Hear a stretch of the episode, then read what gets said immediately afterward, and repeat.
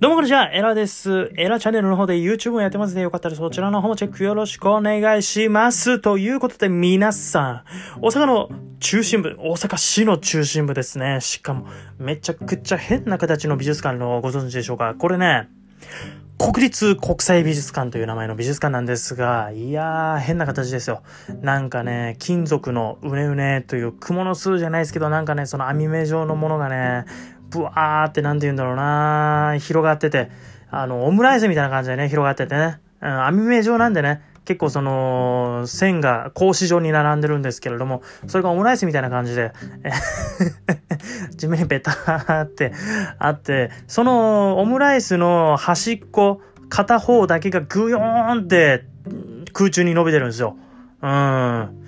本当にね、奇妙な感じですよ。僕これね、最初見た時な、なんだこれはと思いましたもんね。で、後でよく調べてみたら、なんと国立の美術館だったという、国立の美術館だったという、すいません、めちゃくちゃ噛みましたが、はい、国立国際美術館と、これ英語名がで、英語名がですね、The National Museum of Art 大阪と、つまり英語名を日本語に訳すと国立国際美術館じゃなくなるんですね。英語名を日本語に訳すと、国、国立美術館大阪ってなるんですね。なぜこういう訳し方にしてるのか、まあ、まあ、誤解がないっちゃ誤解がないですよね。うん、海外から来た人にとっては。うん、国立国際美術館ってってなんだろうみたいなね。他の美術館でも国際的な展示やってるし、意外と、みたいな。うん、後で困っちゃったかもしれないですね。あれ？意外と他の国の国際的な展示やってる？じゃあ英語名は国際とか入れんとこうみたいなね そんな感じになっちゃったかもしれないですけど、いや、本当にね、変な見た目ですよ。これね、何をね、表してるかっていうと、竹と現代美術の成長を表してるらしいんですね。竹ってすごい勢いでギューンって伸びるでしょ。このね、建物もね、すごい勢いでギューンって伸びてる感はあるんですよ。確かに。あ、なるほどなって思いましたね。で、あとは現代の美術のアート。の成長を、えー、表していると。いや、素晴らしいテーマですよね。えー、そういうことでね、この国立、えー、国際美術館ですが、え、これね、もともとの歴史をちょっと説明しますね。1970年ですね、大阪で万博ありましたね。大阪万博太陽の塔できましたね。今の吹田あたりでね、みんな盛り上がりましたよ。あのあたりにですね、えー、万博博物館、美術館っていうのができたんですよね、当時ね。で、そっから、万博が終わって、今の万博公園とかできたんですけれども、じゃあその美術館どうしようって。いや、このまま残そうよって話になってですね、いろいろとまた、あの、工事とかしながら、新しく、えー、今の国立国際美術館がそこでオープンしたと。で、その後ですね、2000年代の4年とかだったかな、えー、今の中之島という、大阪の中之島というめちゃくちゃおしゃれなエリアですよ。そちらの方に移転したっていう形になってるんですね。えー、これが国立国際美術館の歴史といいますか、ちょっとユニークなテーマがありまして、なんと、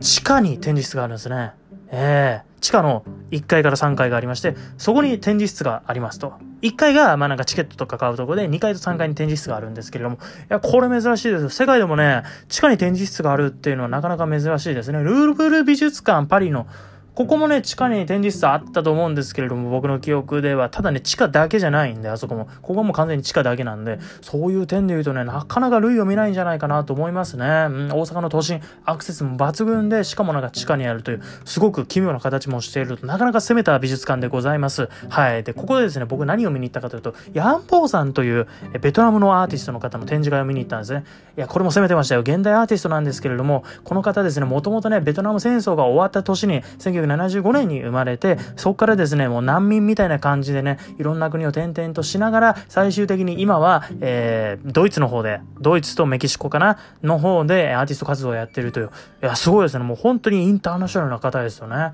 素晴らしいなと思いました。でね、これね、あの、音声ガイドをね、つけてから行ったんですけど、これやっぱ音声ガイドつけて行った方がいいですよね、こういうのは。現代アートってやっぱ説明がないかったりするんですよ。多分ね、これ展示、そのアーティストの方の意向によると思うんですけども、展示作品の横に説明が一個もないんですよ。これは多分そういうヤンボーさんのよ、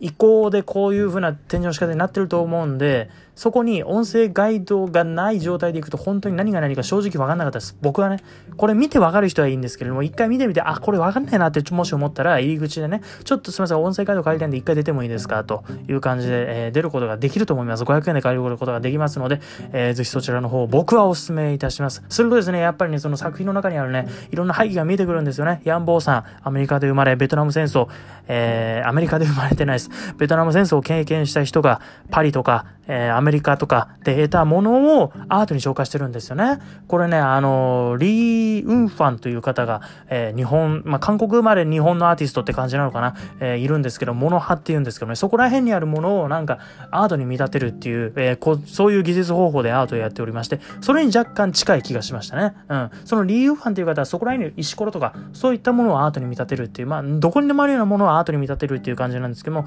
このね、え、ヤンボーさんが、え、使っているものとかね、何かものを使ってアートに仕立ててるっていう感じなんですけど、もともとあるものをね、シャンデリアとかね、そういった感じのものをアートに仕立ててるんですけども、なんかそこら辺にあるものっていう感じじゃないんで、もしかしたらこれはモノ派とは違うのかもしれませんが、そこのね、一個一個のどういうものをチョイスしたのかということに関してですね、すごくメッセージ性がありまして、ベトナム人がこのアメリカのこういったものを扱っていることにそういうメッセージがあるんだよといったことをですね、ひしひしとその音声ガイドを聞きながらだと感じることができまして、すごく面白かったです。えー、ぜひ行く方はね、ぜひえー、音声ガイドをしてみてはいかがでしょうか？ということでですね、えー、こちらですね、10月の頭の方までかな、11月の頭だったかな、ちょっとど忘れしちゃったんですが、やってますんでね、えー、国立国際美術館の方で検索していただければ出てくると思います。いや、これね、日本で初なんですよ。しかもこのヤンボー山の展示会をやるっていうのが、うん、結構攻めてますよね、ここはね。うん、だからなんか、その、バンクシーとかさ、そういう有名どころのさ、なんか作品がさ、日本に来た時って、やっぱり大体東京が、えー、初めて展示会やる場所になると思うんですよね。その後大阪とかにも来るんですよね。えー、10月かな、バンクシー展があるんですよ。始まるんですよ、大阪でもね。けどあれ一回東京でやってるんで、やっぱりそういう順番になるんですね。えー、東京、大阪みたいな感じになるんですけども、このヤンボーさんっていうのはまだ日本では有名じゃないと。せ結構世界でもかなり注目されてる方なんですけど、まだあまり有名じゃないということで、多分おそらく大阪で初めての展示会をできることが可能だったんだと思います。いや、今後ね、多分、有名になってくるんじゃないですかね。えー、ということで、世界的にもっと日本での知名度が上がる前に、ぜひヤンボーさんの展示会行ってみてはいかがでしょうか。というわけで、ありがとうございました。また明日